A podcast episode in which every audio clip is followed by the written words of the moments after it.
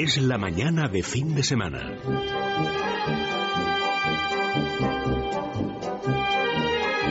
La hora de motor 16.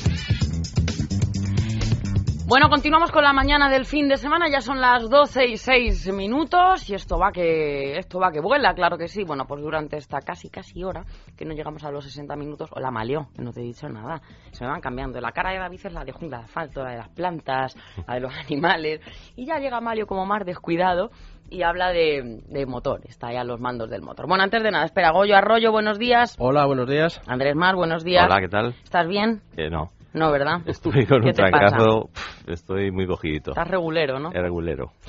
Ay, bueno, eh, pero para que vean, ¿eh? Cómo son, que vienen aquí al pie del cañón, con catarro y Con con... fiebre, y con con fiebre. fie- ¿Tienes fiebre y todo? Un poquito. Ay, Dios mío. No sé si va a llegar al final esto de... No sé si llego a, a la una. Mira María qué cara pone como diciendo, es que me encanta, los gestos de María en la producción era para que los viera la gente, pone cara como de, "Oh, que está malo.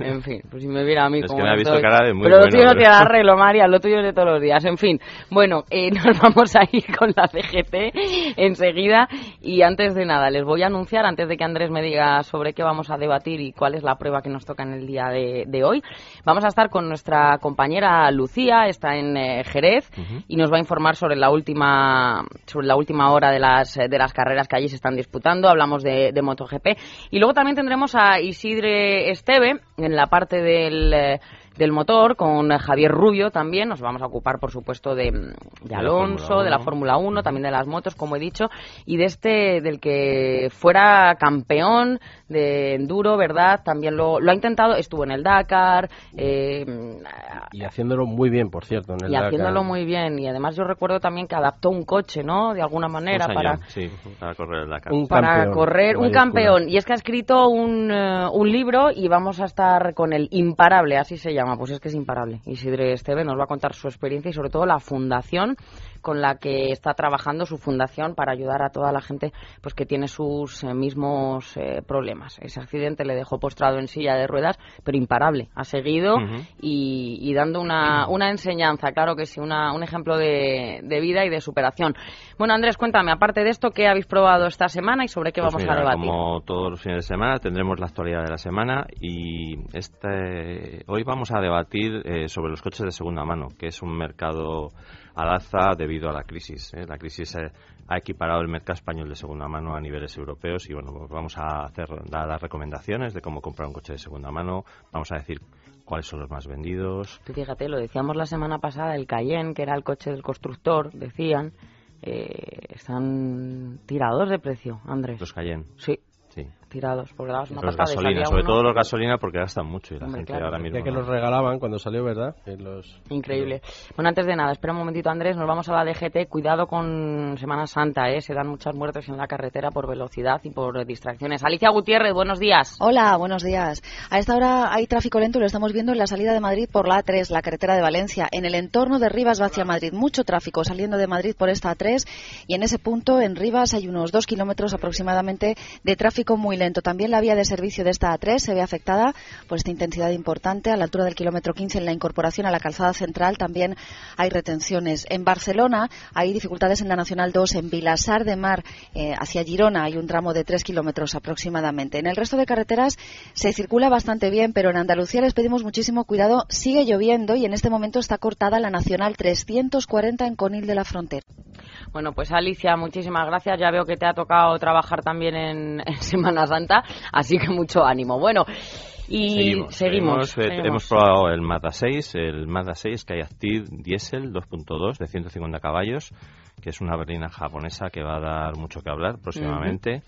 En el de Buena Fuente, como todas las semanas, pues hablaremos con Alberto Mayo. Esta semana vamos a hablar de los argumentos de los todo camino pequeños, los del segmento B, que cada vez se venden más. Muy bien. ¿Y por qué se venden más? Vamos a preguntar a Alberto por qué se venden más. Y luego en el tiempo del deporte, pues eh, hablaremos con Javier Rubio de, de los entrenamientos de la Fórmula 1, en los que, que como todo el mundo sabe, Alonso ha quedado tercero. Alonso y está si muy no contento. Y estoy harta de decir esto ya, ¿eh? Todos los días. Alonso está contentísimo. El coche, bueno, las ruedas, eso fue un espectáculo, ¿no? Y venga a cambiar ruedas, y venga a cambiar ruedas. Pero aun con todo y eso, están muy contentos porque el coche está funcionando. Bueno, en fin. más, Bueno. eh, Vettel, Massa, Alonso, Hamilton. Esa Vale. es la clasificación de entrenamientos. Y bueno, y hablaremos, eh, como has dicho, con Isid Esteve, le entrevistaremos y hablaremos con Lucía de las motos. Eso es todo. Fantástico. Bueno, ¿dónde habéis estado esta semana? Pues por la Costa Azul.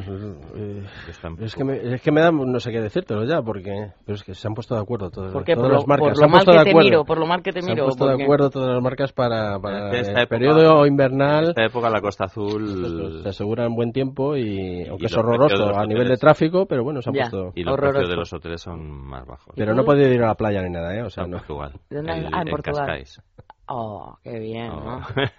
Precioso. Ay, en fin. Bueno, pues nosotros nos vamos con las noticias.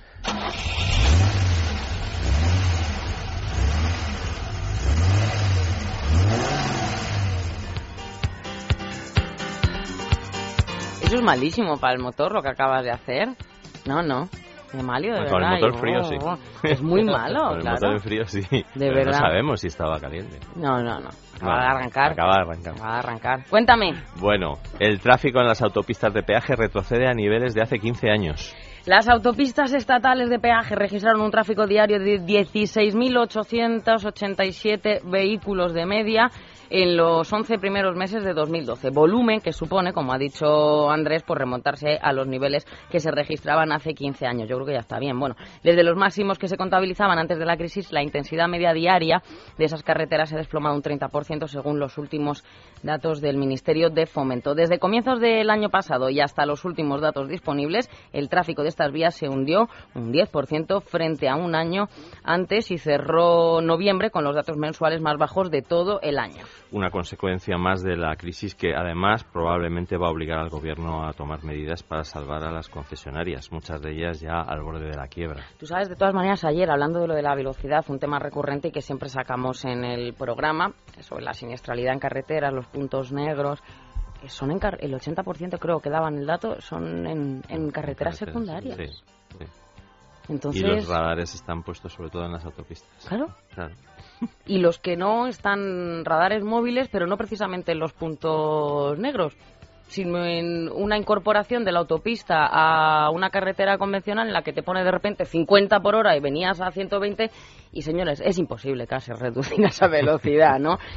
Es complicado. En fin, yo no sé quién piensa estas cosas, lo debe hacer con los pies, porque con la no, cabeza... no, está muy bien pensado. Está muy- sí, de no, de claro. los pies nada. Está Bueno, y lo que recaudan, controlado. 80.000 euros re- re- recauda el, el radar este que había en eh, que hay en Costa Rica, en el túnel. Eso Sí, es, sí, sí. es una barbaridad. Y eso que ya casi todo el mundo lo sabe. 80.000 euros. Ahora el peligro Al viene- día, al día, 80.000 euros al día, pero de verdad, piénsenlo. Ahora el peligro viene desde el aire, porque han presentado un nuevo radar que incorporan en, en el helicóptero de la DGT, en uno de ellos. Que es un radar de, de alta tecnología militar. Novedad Eh, mundial, además, ¿eh? Somos los que Han primeros. estado como seis años desarrollándolo y, y creo que desde a 300 metros de altura, Para pues cada sí. tres segundos puede detectar un vehículo. O Para sea, eso somos los primeros. y en teoría es para, ta- para carreteras secundarias. Luego saber vamos cuánto a ver luego dónde. Oye, ¿Cuánto les dónde cuesta actúa. esa multa en, en en gasolina? En, en La hora de vuelo. La hora de vuelo.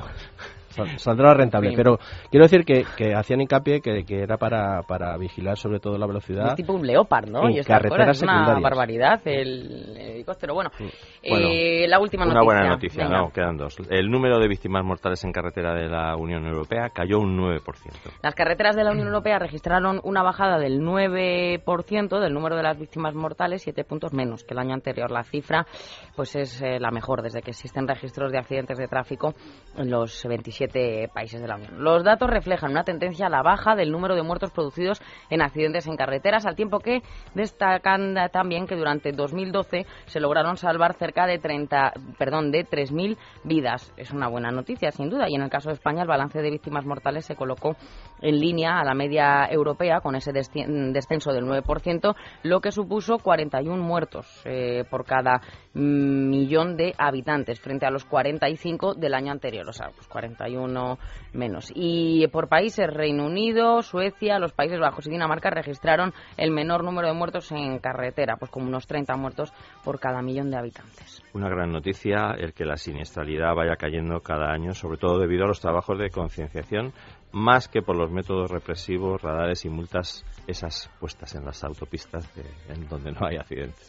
91 573 9725 es el teléfono de los oyentes en el que ustedes pueden participar y oye, que le han cazado de mala manera, pues también nos lo cuenta, se desahoga, porque ya lo decimos que la multa no se la pagamos, ojalá pudiéramos, ¿verdad, Andrés? Pero es que no, no podemos. 91 573 9725 ahora sí, última noticia. La DGT pide a los médicos que informen de pacientes no capacitados para conducir. Pues efectivamente, y esto es un dato importante. La directora general de tráfico, de tráfico perdón, María Seguí, ha asegurado que desde hace unas semanas se está trabajando en involucrar definitivamente a los médicos en el procedimiento que les permite informar sobre si un paciente no está en condiciones para ponerse al volante. Ya existe un procedimiento para que los médicos de familia comuniquen a los jefes provinciales de tráfico si un paciente no debería conducir por sufrir una enfermedad permanente o transitoria o estar tomando medicación que interfiera con la conducción, de lo que hemos hablado muchas veces con el tema de los estupefacientes. Esto, pues, antidepresivos y todas estas cuestiones no se tienen en cuenta. Ese procedimiento permite iniciar a tráfico el proceso de, revocación temporal o permanente de la licencia de conducción. Sí, el tema de las renovaciones del carné a personas que claramente no están capacitadas para conducir, con la tercera edad, enfermos crónicos, es una asignatura pendiente a la que en algún momento habrá que enfrentarse en serio, porque es muy preocupante. Es muy preocupante. Bueno, pues insisto, si nos quieren llamar, el debate de hoy se centra en los coches de segunda mano, mercado en boga, ya lo saben, pues precisamente porque pues mucha gente ha tenido que vender esos coches, necesitan eh, cash, ¿verdad? Y bueno, pues han tenido que, que, bajar bastante esos precios. 91 573 9725. Nos vamos al debate.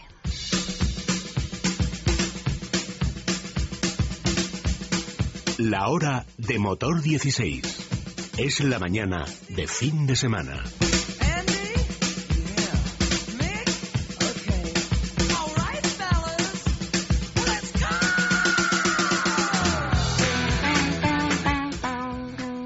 Ya, ya, ya, ya, ya. Que te están oyendo. Está bien, este tema tiene años ya, ¿eh, Amalio? Pero está bien, eres un clásico. Venga, Andrés. Bueno, pues vamos a hablar del mercado de segunda mano que la crisis eh, ha equiparado en el mercado español a, niveles europeos. ¿Por qué? Pues porque en 2012, por ejemplo, se vendían dos coches de ocasión por cada uno nuevo en nuestro país, mientras que en el Reino Unido, por ejemplo, se comercializaban tres de coches de ocasión por cada, coche nuevo. Y ahora en 2013, pues los primeros datos nos hacen, nos indican que estamos igualando ya a Gran Bretaña y al resto de Europa y se venden tres coches de ocasión por cada uno nuevo lo cual pues es muy significativo. Siendo que los nuevos, insisto, tienen, unos, precios... Tienen unos precios ahora fantásticos. Claro. Mira, el precio medio de los vehículos de ocasión en España eh, en febrero se ha situado en los 10.600 euros, más o menos. ¿Pero de qué gama estamos hablando, más o menos? Bueno, el precio medio. Precio medio. Yo creo que lo que más se vende son, son Golf, BMW Serie 3, de ese tipo de coches eh, compactos y berlinas. Compactos y berlinas, sí, son los que más. Em, por ejemplo, en los dos primeros meses del año se han vendido en España 285.000 coches de ocasión, un 27% más que en el periodo de 2012. La verdad es que... Ya son coches, ¿eh? Ya son coches. Eh, la antigüedad media, pues la antigüedad media de los coches eh, es el problema, siete años y medio. Siete años y medio con un kilometraje de unos 100.000 kilómetros. Ese es el mayor problema cuando estamos diciendo que, por razones de seguridad, de consumo y demás, eh, los vehículos nuevos lógicamente no tienen nada que ver con vehículos de, con esos años, ¿no? y volver a bueno pues lo que pasa que la necesidad no tiene lógica no no tiene lógica salvo el bolsillo ya, pero puedes comprarte un coche nuevo eh, y te estás comprando uno de segunda mano ya no por los siete años que también, sino por ese eh, Sí, pero, pero bueno, estamos hablando de, de vehículos. El, el- el dato que ha dado Andrés es precio medio. Lógicamente, eh, podemos encontrar un vehículo compacto con esos años eh, superando los 100.000 kilómetros, pues a precios eh, prácticamente de risa, ¿no? Y, y no dejas de tener un coche. No dejas de tener un coche siempre que esté bien o medio bien. Ya. Pero bueno, la necesidad ahora aprieta y, y es por razones económicas, no es nosotros. Pero llama la atención que los vehículos nuevos, pues como tú dices, están haciendo unas campañas para, para vender vehículos que, que es el momento apropiado, ¿no? No, es que Mira, por pero- 16.000 euros te compras un señor Pero hay coche. gente que no puede llegar. Ya, ahora ya, mismo ya, a ya, 16 entiendo. tiene que comprarlo por 2.000 o Por 2.000 o 2.500. Los modelos más ofertados en España en febrero, por ejemplo, han sido el Serie 3, el BMW Serie 3, el Volkswagen Golf y el Renault Megane. Mientras que los más demandados por el público han sido el Serie 3, el Golf y el Audi A4. Pero el Serie 3, ¿por cuánto te lo puedes comprar más o Pues menos? depende del Hombre, ya, modelo, ya, depende pero... de tal, pero sí, pues, pues está rondando, pues eso, 10.000, 12.000, 14.000, depende un poco Ah, por eso también. digo, porque no los- es un coche muy antiguo. los años, depende del modelo, depende de la generación que sea. Pero sí es verdad, por ejemplo, que, que hay vehículos eh, ofertados desde nuevos por, por, por 7.000, ¿no? 7.000 y pico, tienes un Ford Fiesta nuevo. Sí. Es curioso que en estos primeros meses Dacia ha sido, el mes de enero ha sido la marca más vendida, el, el Dacia Sandero, ¿no? Eso indica eh, dónde estamos ahora mismo. ¿eh? Y, y el- cuando nos situamos a niveles de- del mercado, por ejemplo, como el mercado inglés, eh, yo creo que es, que es- que es por razones diferentes, ¿no? Aquí es por la crisis, allí es que son unos auténticos tifosis de, de- de los coches, ¿no? Allí es, eh, todo el mundo tiene dos coches, tres, eh, todo el mundo va a concentraciones, va, entonces tienes, Hay otra cultura claro, tienes un coche, luego tienes otro para pasearte el fin de semana, otro para acudir al evento de tal marca, otro, ¿sabes? Se mueven más eh, por esos por esos territorios que nosotros. Nosotros Tenemos- es un tema más de más de crisis. Tenemos unos datos curiosos de los coches más fiables de segunda mano Ah, eh, que hace la empresa Decra, un estudio europeo de la empresa alemana Decra que realiza 15 millones de controles técnicos. Entonces, eh, hay sorpresas. Eh, bueno, Entre comillas. entre comillas, porque eh, resulta que casi todos son alemanes. Eh, y eso no es ninguna Con sorpresa. lo cual ya empezamos bien. Eh, coche del año, el coche del año es el C-Max, el Ford C-Max Sí. y el BMW Z4. ¿eh? El ganador de todas las categorías hasta 150.000 kilómetros, el Audi A4, seguido del Clase C y los Volvo S80 y V70, que eso sí es una sorpresa porque es un modelo sueco. Y luego tenemos eh, ganadores por segmentos. Por ejemplo, en la categoría de los ciudadanos eh, se lleva la palma el Audi A1, ¿eh? que es el que menos problemas tiene eh, a nivel de segunda mano. En la categoría de los compactos, el Ford Focus. En las berlinas, el Serie 3. En las berlinas de gama alta, el- la clase E de Mercedes-Benz. En los deportivos, el Z4. En los tocamino, el BMW X1 y en los monovolúmenes, como hemos dicho, el, el, el. Ujú. También han controlado eh, vehículos de ocasión, furgonetas, y también pues hay ganador alemán, el Volkswagen Crafter, eh, en segunda posición el Mercedes Sprinter y en tercera posición, sorpresa, el Peugeot Boxer, ¿eh? Un francés, ahí en los primeros lugares. Yo, yo en el tema, eh, vamos, eh, eh, cuando hablamos de, de vehículos de segunda mano, que, que, bueno, está la Audi A4, Serie 3, son vehículos premium o, o semi-premium, ¿no? Como Volkswagen, como... eh, es curioso porque hablando con, con inmigrantes, de, sobre todo de los países del este, ¿no? Cuando vienen y compran un coche, casi rehuyen a un coche nuevo, compacto de una marca generalista. Prefieren tener un coche de segunda mano de una marca premium. ¿Por qué? Yo muchas veces lo he preguntado. Y es por un tema de decir, o sea, me voy a trabajar fuera, estoy fuera y tal, y, regra- y En o sea, regresar me, a me tu compro país. un, un Dacia Sandero nuevo, soy rumano, me compro un Dacia Sandero nuevo y, y regreso a mi país de vacaciones con él, parece como que no, ¿eh? como que ha sido a menos, ¿no? Entonces, O sea, eso es para apareces- aparentar, claro, ¿no? Entonces apareces con una 4, con un, sí, y tiran, es verdad, ¿eh? es un dato que parece tal, pero que es así. Es verdad que cu- cuando en España en verano cruzan los marroquíes... Prefieres tener Pero un- coches prefieres que, no hace falta ser rumano, que esto No, ha no, no, pasado no, en no, no. España ahora y no, no. estos últimos años. Por eso digo que es, es el... A ver, pues, bueno, pues eh, hay gente que prefiere un vehículo nuevo, aunque sea un poquito peor, Sí. pero lo estrenas tú y sabes cómo está el coche. y Hombre, es cierto que dependiendo tener- de la marca, claro, a lo mejor aunque el coche tenga tres años o cinco, la durabilidad y la, ¿no? la robustez de ese coche Estaba pues diciendo merece los más, marroquíes que cruzan España en verano cargados hasta las trancas, mira los coches que llevan. Sí. Mercedes, Renault Safran, eh, antiguos, pero... Van ca- antiguos, va- de todas formas eso ya va cambiando, va- ya, ya se van, pero sí es verdad que son, son bueno, pues es el mo- eh, una oportunidad de, de, adquirir una marca premium a un precio más competitivo, Es aunque ese vehículo premium tenga 7, 8 años y más de 100.000 kilómetros, ¿no?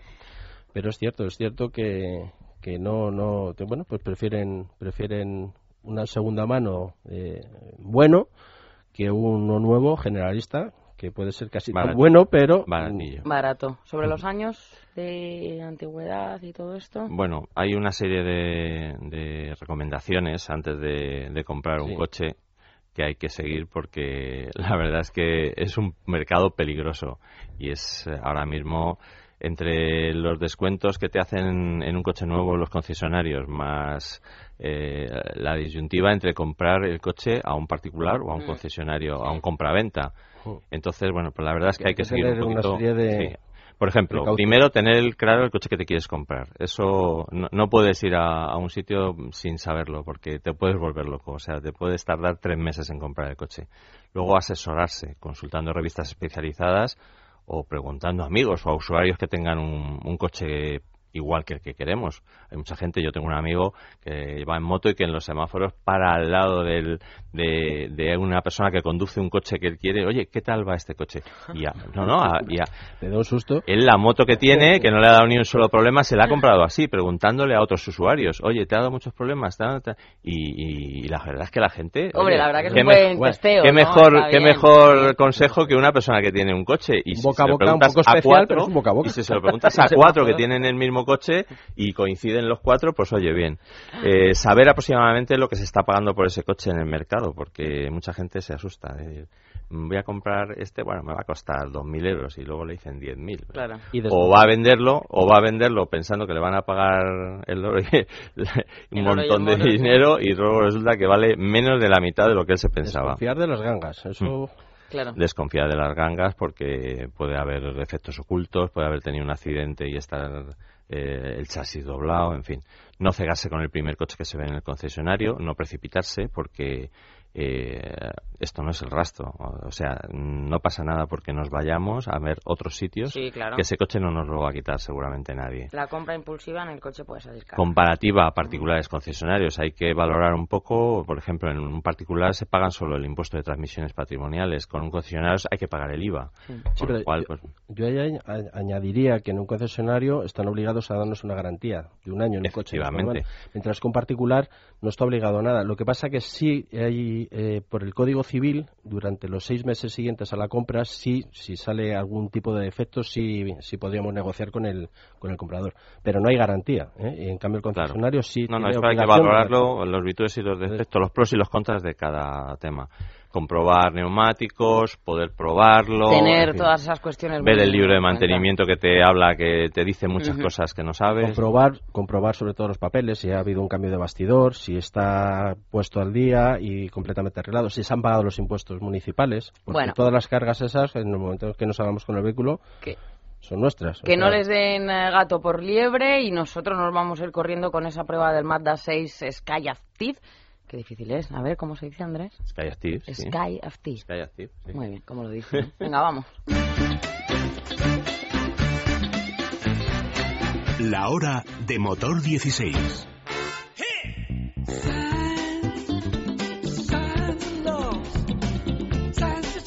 Bueno, ¿satisfecho con el Mazda 6? Sí, Sí, sí, sí, ¿no? podía estarlo más, pero, pero vamos, básicamente sí. La Nunca es suficiente.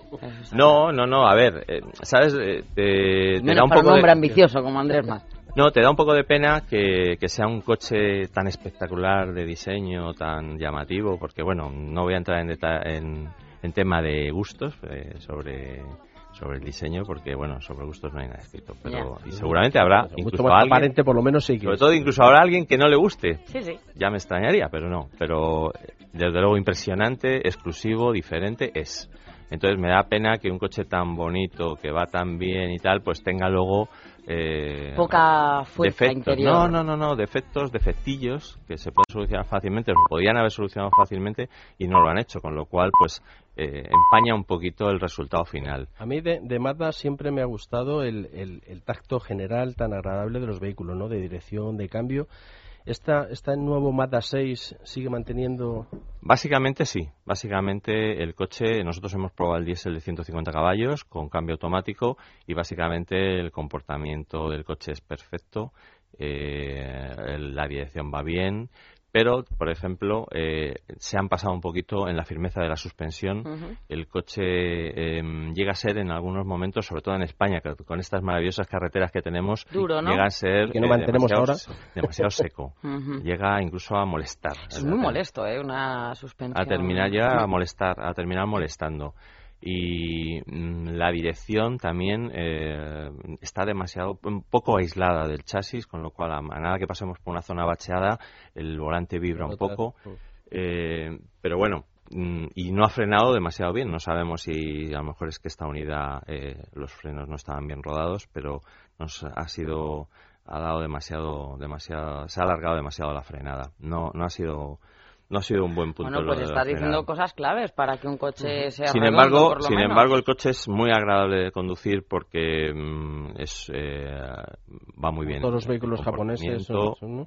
va muy bien de comportamiento. El cambio automático, sin ser un DSG de Volkswagen, eh, va bien, es rápido, no, no da tirones. Eh, y la dirección, el funcionamiento de la dirección, el tacto de la dirección uh -huh. en curvas y tal, es bueno. Suave, ¿no? Donde Como creo dicen.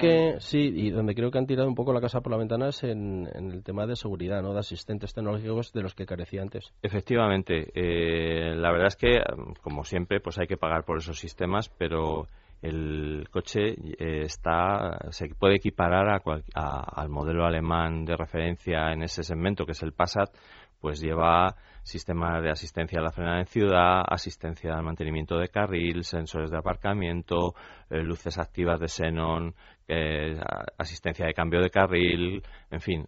Así podemos ir medio dormidos, ¿no? Pues casi. todos los sistemas. Ahora bien, pues todo eso se paga en nuestra unidad que llevaba todo eso.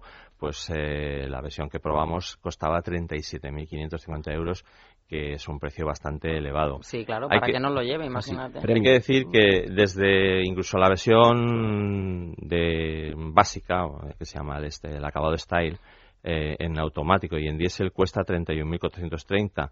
Eso es un precio bastante más razonable, pero en cualquier caso es un poquito más elevado que el precio de sus rivales más directos, que son los más vendidos del segmento, el Insignia, el Passat. Sí en fin. Eh, Hombre, pero, lo de los frenos, ¿qué quieres que te diga? Si estamos hablando de seguridad, por mucho cachivache que lleve dentro. Bueno, pero estamos eh, a la espera de que nos dejen de que, otra unidad para, para comprobarlo, porque puede que los frenos tenía, el coche tenía 1700 kilómetros, puede que estuvieran mal rodados. Vale. ¿Y los consumos qué tal, Andrés? Pues los consumos, eh, la verdad es que este coche, ya te digo que, a ver, lo de los frenos, pues es eh, criticable, hay que verlo, pero en general el coche nos ha entusiasmado porque el coche va bien de comportamiento eh, eh, y luego el, las prestaciones son eh, increíbles, el motor se empuja, tiene dos turbos y empuja increíble, pero además la relación prestaciones-consumos es espectacular. El coche anuncia un consumo medio de 4,8 litros en automático,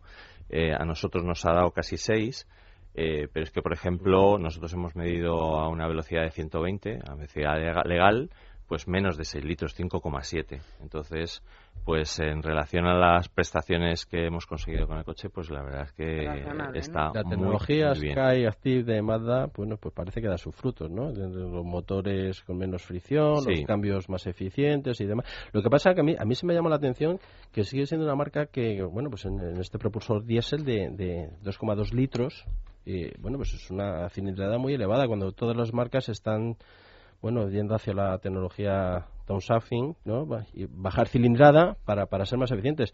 Y Mazda sigue pues con un motor realmente Sí, sí, llama la atención, pero lo que pasa es que luego los consumos, bueno, pues claro, es que salen, han, ¿no? han conseguido, por ejemplo, reducir el peso. La, la tecnología Skyactiv, como dices, que se ha centrado en un montón de aspectos del coche, como la carrocería, el Vamos a peso, hacer los una motores. cosa. eh, en un minutito vamos a intentar explicar qué es el upsazzing y el downsizing.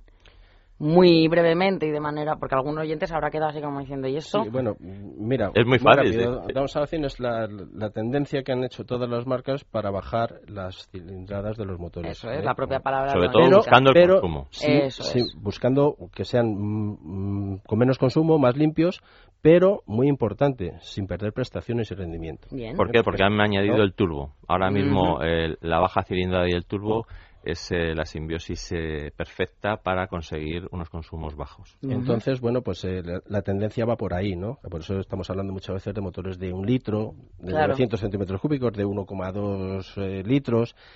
Y bueno, pues eh, lo normal ahora es encontrarte con motores eh, diésel eh, de 1,6, de 2 litros. Y, y bueno, la tendencia es esa, pero bueno, Mazda sigue con. con De todas maneras, Mazda, 1.2. Mazda con la tecnología Skyactiv lo que ha hecho ha sido, eh, en muchos aspectos, mejorar muchos aspectos del coche y, por ejemplo, el tema del peso importante es el de los que menos pesan, que me- menos de 1.500 kilos. Ujú. Entonces, eh, ya solamente con el tema del peso, una preocupación de todos los fabricantes ahora mismo, pues ya han conseguido bajar bastante los consumos. El diseño es muy bonito, Andrés. ¿eh? Y el coche llama la atención. A El mí, coche es muy bonito, muy elegante. Llama la atención. Sí. pero luego tiene detalles, eso que te decía, los detalles. por Fíjate, me recuerda un poquito al, al Ford Mondeo, un poquito esa estética también muy Es una alargada. estética Bueno, coupé que además no eso. molesta. Eran Puedes, puedes entrar Sí, en el habitáculo que- sin la, la estética- ese- esa línea coupé, Sí, no te sí, molesta sí. para entrar, no te No, no, tienes muy que agachar demasiado. Pero por ejemplo, en el maletero está muy poco cuidado el maletero, tiene ¿Ah, toda sí? la, la zona de arriba del maletero sin forrar.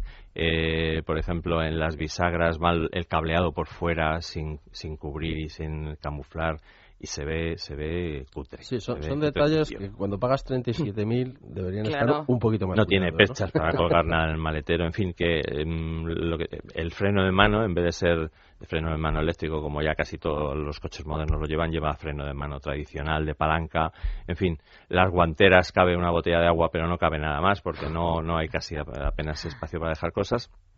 Son esos pequeños detalles que te enturbian eh, pues un re- el, el coche, un resultado final Y lo que, que podía ser que lo estás magnífico. Exacto. Pues nos vamos a ir a publicidad y enseguida volvemos con Alberto Mayo, que nos va a dar la última hora en el mundo del motor.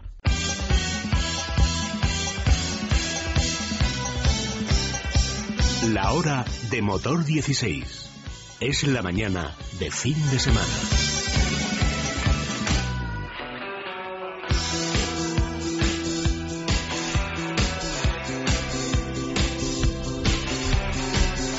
Bueno, el fenómeno de los sub no solo se mantiene, sino que se espera que aumente en los próximos meses hasta niveles sorprendentes. El de los tocamino compactos del segmento B. Y Alberto, yo creo que nos va, nos va a aclarar un poco el porqué de este fenómeno. Buenos días, Alberto. Hola, muy buenos días. Bueno, la verdad es que eh, los, los gustos de los compradores de automóviles están cambiando, los hábitos, la cultura del automóvil evoluciona, la sociedad cambia y también cambian la, eh, las prioridades, ¿no? Entonces, ¿qué ocurre? Que ahora eh, a la gente le gusta, a mucha gente le gusta comprar coches con estética de todo terreno. Esto es un fenómeno que se ha dado con el Nissan Qashqai y el Volkswagen Tiguan, por ejemplo, por citar solo dos modelos, y que ahora se repite en el segmento de los polivalentes, en los coches más pequeñitos, de en torno a 4, 4,20 metros. ¿Y mm, nos puedes decir qué se espera que llegue al, al segmento en, en los próximos meses? Bueno, eh, lo que lo que va a llegar en los próximos meses eh, ya están ya van a estar aquí el, el Ford EcoSport, el Peugeot 2008 y el Renault Captur, pero lo cierto es que todas las marcas preparan coches de este tipo que se caracterizan por el puesto de conducción más elevado, más alto. De hecho, el precursor, si os acordáis, el precursor de esta categoría fue el, el Honda HRV, que apareció en 1998 y, y su nombre era, es el acrónimo de High Ride Vehicle, ¿no? De vehículo de alto puesto de conducción. ¿Qué, qué segmento se está sacrificando? O sea, ¿qué, qué segmento están dejando de lado los, los compradores para irse a, a este, a este Pues va por categorías, va por categorías. En, en, el segmento del Qashqai y del Tiguan, eh, la gente está dejando un poquito el monovolumen eh, para irse a este todoterreno. Lo que ocurre es que ahora los fabricantes están ofertando con una estética todoterreno pues altas dosis de modularidad interior. Por ejemplo, en, el segmento en el que nos ocupa, el, el Renault Capture pues tiene asiento corredero deslizable y mucha altura libre para los pasajeros de atrás, etcétera. Pero lo cierto es que cada uno de estos modelos eh, ofrecen algo en especial, es decir, lo que cuando el, el, usuario dice, ah, pues yo quiero un coche potente, ah, pues muy bien, lo tienes, el, el, Nissan Juke tiene 190 caballos, ¿no? Yo lo quiero modulable, pues como decimos el Capture. Lo quiero 4x4, pues el, Opel Mocha, ¿no? Eh, ¿Entiendes? Es, es eh, ofrecer, digamos, calcar lo que se ofrecía hasta ahora con los polivalentes, pero con este tipo de carrocería. Sí, Alberto, ¿qué tal? Buenos, buenos días. Hola. lo que comentabas ahora al final, eh, que son vehículos, eh, bueno, pues de, que se compran por, por diseño, ¿no? Por el puesto de conducción elevado, porque realmente hablamos de todo caminos y de sub, pero la inmensa mayoría de los que están saliendo, incluso en el segmento B, no tienen tracción total, son simple tracción delantera que, bueno, es, estética y apariencia, ¿no? Son falsos todoterreno, algunos de ellos, porque como digo, por ejemplo, el, eh, he citado uno, por citar solo uno, el Moca, lo tienes con tracción a las cuatro ruedas también, con tracción delantera o con tracción a las cuatro ruedas. Pero sí, hay mucha gente que le gusta eh, los coches con esta estética. A mí particularmente me gustan los coches bajitos, siempre me han gustado eh, y además siempre tienen una mejor aerodinámica. Pero lo cierto es que eh, la, la ventaja de ir sentado más alto proporciona una mejor visibilidad, eso es indudable. Te puedes anticipar a, la conducción. Yo creo que el acceso es más cómodo. Eh, también.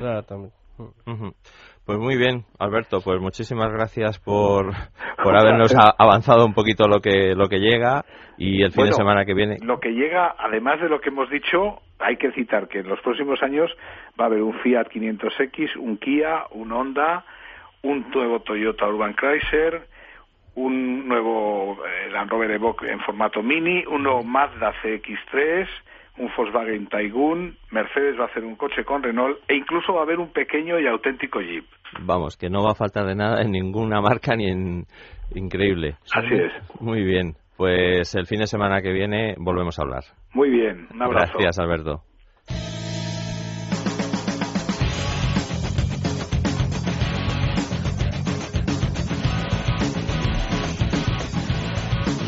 Bueno, pues después de esas eh, buenas noticias, de esa última hora que nos da Alberto Mayo, nosotros vamos a hablar ya con eh, Javier Rubio. Javier, buenos días.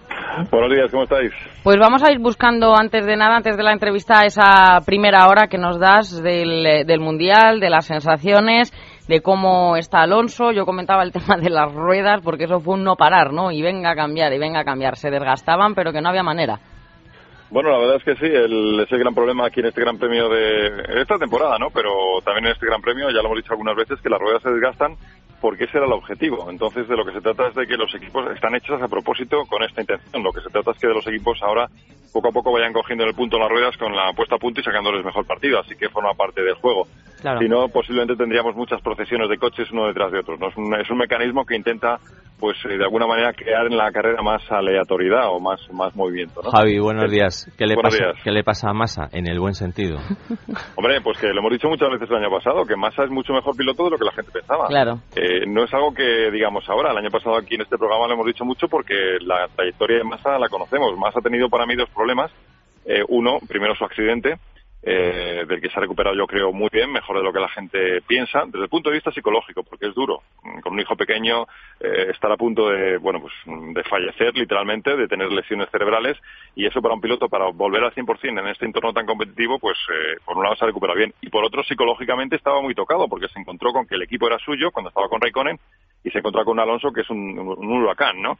Eh, hasta que ha asumido su posición, y yo creo que ha asumido su posición de segundo piloto, eh, que le ha ido cogiendo el punto a un coche muy complicado el año pasado, que Fernando le podía domar, era como un potro salvaje, pero Massa no. Pues poco a poco ha ido, digamos, encajando estas piezas y es el piloto que hemos visto cuando era capaz de batir a Raikkonen en ocasiones, perdón, bueno, a Raikkonen muchas veces y a Schumacher en algunas puntualmente, así que yo creo que más ha vuelto, ¿no?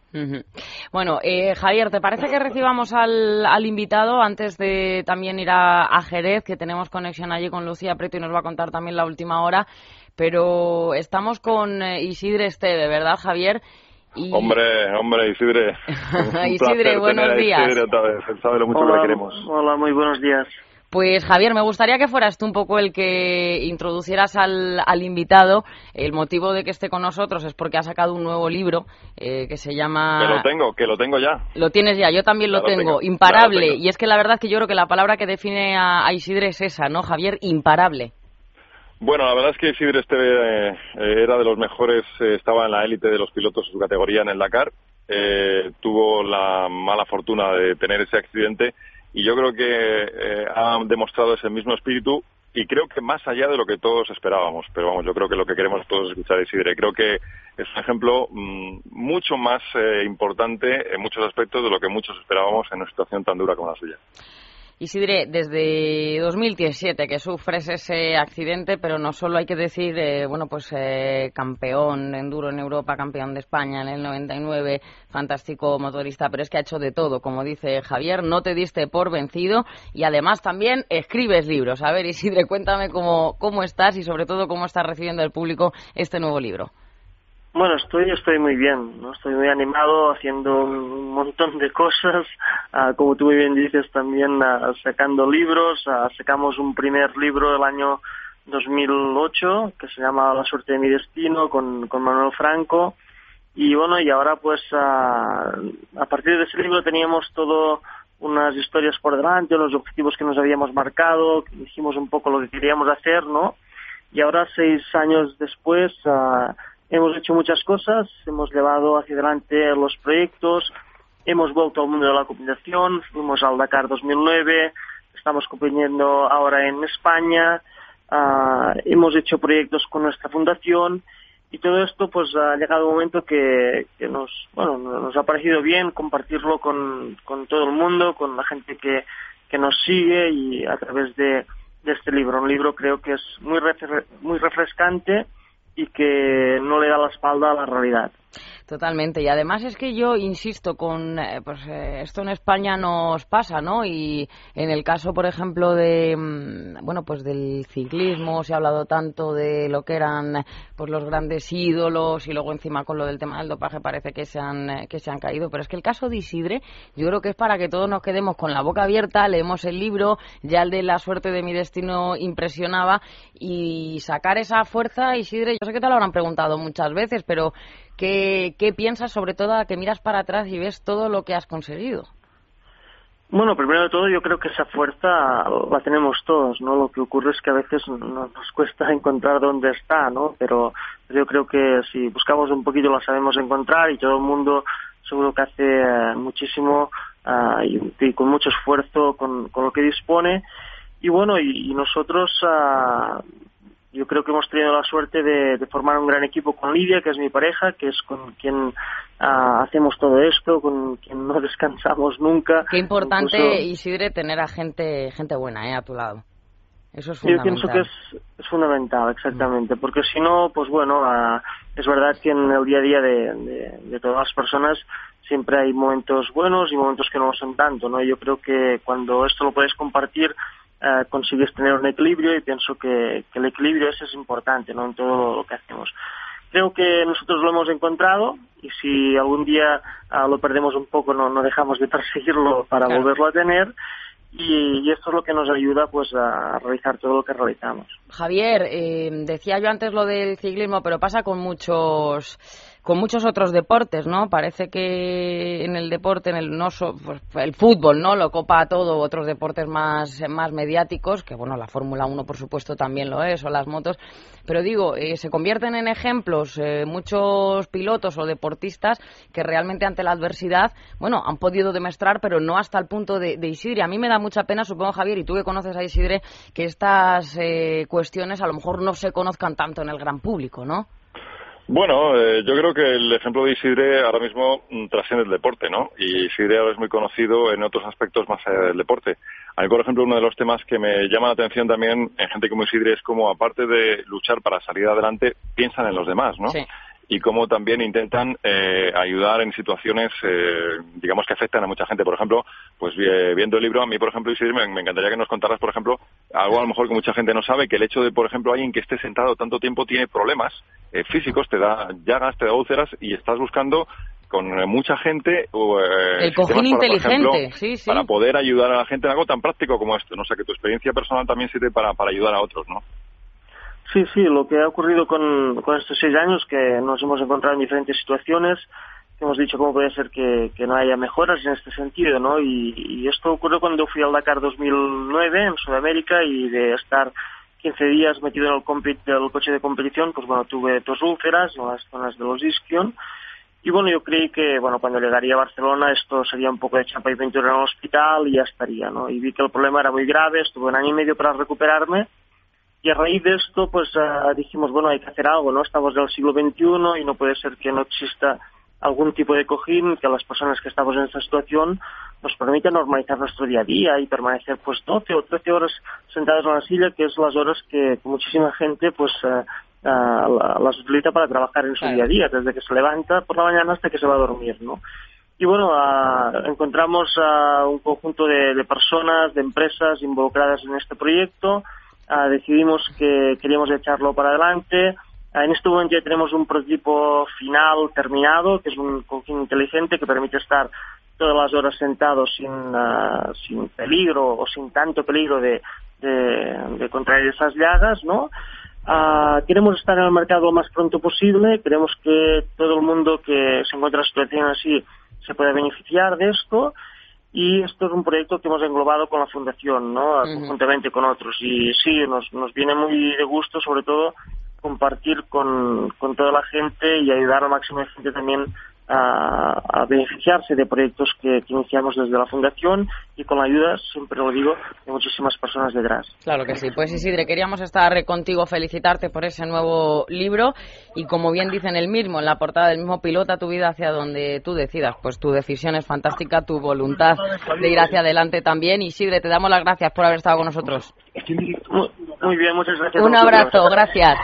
Que vemos que además está, está liadillo ya, Isidre. Y tenemos, Javier, nos vamos a ir a Jerez, ¿te, te parece? De- tengo a Javier Rubio por ahí, sí, ¿no? Bueno, digo, nos vamos a ir hasta Jerez porque allí tengo ya a Lucía. Lucía Prieto, buenos días. ¿Qué tal? Buenos días, Elia. ¿Qué tal tiempo hace? Pues muy malo, Elia. La verdad es que la, muy malo. La lluvia no hace más que caer sobre el circuito gaditano de Jerez de la Frontera, lo que ha evitado que de momento veamos a los grandes en, en esta pista. Solamente ha salido Dani Pedrosa, ha dado un par de vueltas, por supuesto ha marcado el mejor tiempo, pero es que solamente cinco pilotos más le han acompañado en esta lluviosa y mojada mañana eh, en Cádiz, entre ellos Dovicioso, eh, Pirro, que está como probador de Ducati, también Sí. Johnny Hernández y Brian Starin. Mo- poco- espera un momentito, Lucía, Sí. que la Benemérita creo que está de por medio en esto y tengo que despedir a Javier. Javier, que no te deja, ¿no? La Guardia Civil seguir a donde estás. Bueno, pues nada, lo dejamos. Javier, ten cuidado, esperemos que no lo hayan multado. A ver, eh, Lucía, sí, seguimos contigo. Sí, pues nada, como te decía, que aquí no sé si la benemérita o no, pero la historia es que no salen los pilotos por culpa de la, de la, De lluvia. la lluvia. Estos, los de Jerez, serán los últimos test, son los últimos test, van a estar hasta el lunes antes de que comience el Mundial del próximo 7 y 8 de abril en el circuito de Qatar en Los Ailes. Son importantes porque son las últimas referencias que van a tener los pilotos, en este caso los de MotoGP, antes de que empiece el Mundial. Sí han tenido referencias los pilotos de Moto 2 y Moto 3 que han estado rodando toda la semana con Espargaro en Se Moto han 2. ido con los deberes hechos, ¿no? Eso sí. Sí, claro, y Maverick y Salón en Moto 3, así que los españoles liderando esas clasificaciones menores, pero en MotoGP no sabemos nada porque de momento, como digo, los entrenos se están quedando en agua de borrajas y nunca mejor dicho, y los pilotos esperan es un motorhome a que escampe un poco, aunque mirando el cielo Parece y el que no, ¿no? horizonte mm, lo vemos complicado. Incluso se han llegado a plantear, nos han dicho desde el equipo Honda Racing Team, que posiblemente no salgan o den muy pocas vueltas y que solamente a final de- del día den algunas declaraciones para los medios, pues valorando yo creo que poca cosa, Elia. Pues qué pena. Y la previsión, lo que tú dices, Lucía, parece que no vaya a mejorar el, el día. Entonces, bueno. Bueno, estaremos pendientes y estaremos también pues pendientes de cualquier declaración, de los movimientos. A lo mejor es un día para mirar de cara a ese 7 y 8 de abril cuáles son las estrategias. Lo que está claro es que los nuestros han dominado tanto en Austin en los últimos entrenamientos, test de pretemporada, como en Sepan. En Austin lo hizo Mar Márquez, siendo, pese a que es el novato de la categoría, ojito con el español. Y Pedrosa lo hacía en Sepan. También Lorenzo ha estado ahí arriba luchando con sus compatriotas y el invitado de este año, y ojo, el invitado es Valentino Rossi, que como sabéis, eh, después de irse a Ducati para intentar ser campeón del mundo con una marca italiana, pues al final ese proyecto se ha quedado en un fiasco y ha vuelto a casa, ha vuelto a Yamaha para intentar conseguir un nuevo mundial antes de su retirada. Vuelve el hijo pródigo. Javier, tengo 30 minutos. ¿Sigues por ahí? ¿Qué te ha pasado con la Guardia Civil? 30 segundos, sí. Javier. Bueno, no, no, con un policía municipal que a veces eh, gente que está muy amargada en la vida, ¿no? Y en vez de ayudar hace todo lo contrario. Pero en fin, eh, ya está resuelto el problema. Bueno, eh, en fin. Antes, antes, de despedirnos, Sí. me gustaría simplemente decir una cosa hablando de superación, y es que hoy podría ganar eh, Robert Kubica, el piloto de Fórmula 1. Recordemos que casi Ah, ¿sí? pierde un brazo en un Sí, accidente. sí. Hoy estaría a punto de ganar su primer rally de alto nivel internacional. Así que hablando de superación, ahí tenemos otro ejemplo, a ver cómo acaba. Venga, Javier, no te enfades. Yo también soy así como tú, pero en fin, te has desahogado y ya está. Un abrazo. Adiós. Hasta luego. Lucía, un abrazo para ti también y mil gracias. Y no te mojes mucho. Bueno, eso está difícil. En fin, un abrazo grande. Un abrazo, adiós. Nos vamos corriendo. Gracias, Andrés Más. Adiós. Gracias, Goyo. Hasta mañana. y no se vayan, que hasta la una y media les vamos a acompañar. Antes, las noticias. La hora de motor 16.